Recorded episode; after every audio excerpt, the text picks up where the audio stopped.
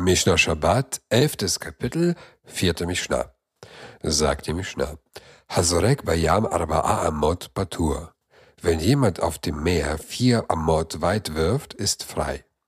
Das Meer gilt nicht als öffentlicher Bereich, weil es nicht für die Öffentlichkeit zugänglich ist, sondern als Kamelit. Auch wenn man von einem Ende zum anderen Ende des Meeres einen Gegenstand wirft, ist man frei. Nach der Torah darf man im Karmelitbereich transportieren, nach den Rabbinern nicht.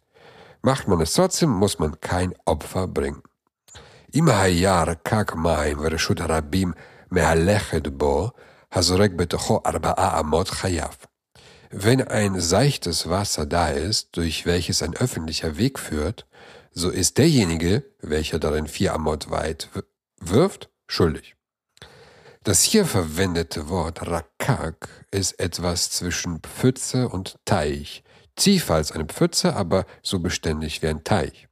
Sie entstehen durch Regen im Winter und vertrocknen im Sommer. Die Mishnah spricht hier über eine solche Pfütze, die durch Regen entstehen und die, im Öff die öffentliche Straßen fluten. Diese Pfützen bilden keinen anderen Bereich. Sie gehören immer noch zum öffentlichen, zur öffentlichen Bereich, zur öffentlichen Straße. Und wer darin vier Amot wirft, ist schuldig.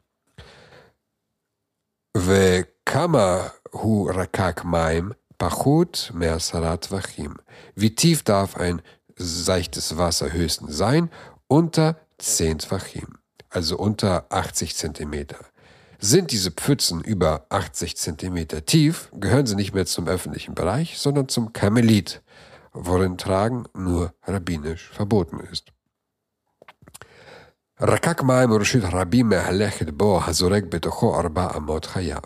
Wenn ein seichtes Wasser, durch das ein öffentlicher Weg geht, vier Ellen weit wirft, ist schuldig. Hier wiederholte Mishnah sich selbst wortwörtlich, der Grund für diese Wiederholung ist nach dem Talmud Yerushalmi, dass die Mishnah hier große Pfützen meint, die von Menschen umgangen werden. Weil die Menschen diese Pfützen umgehen, könnte man denken, sie gehören nicht zum öffentlichen Bereich.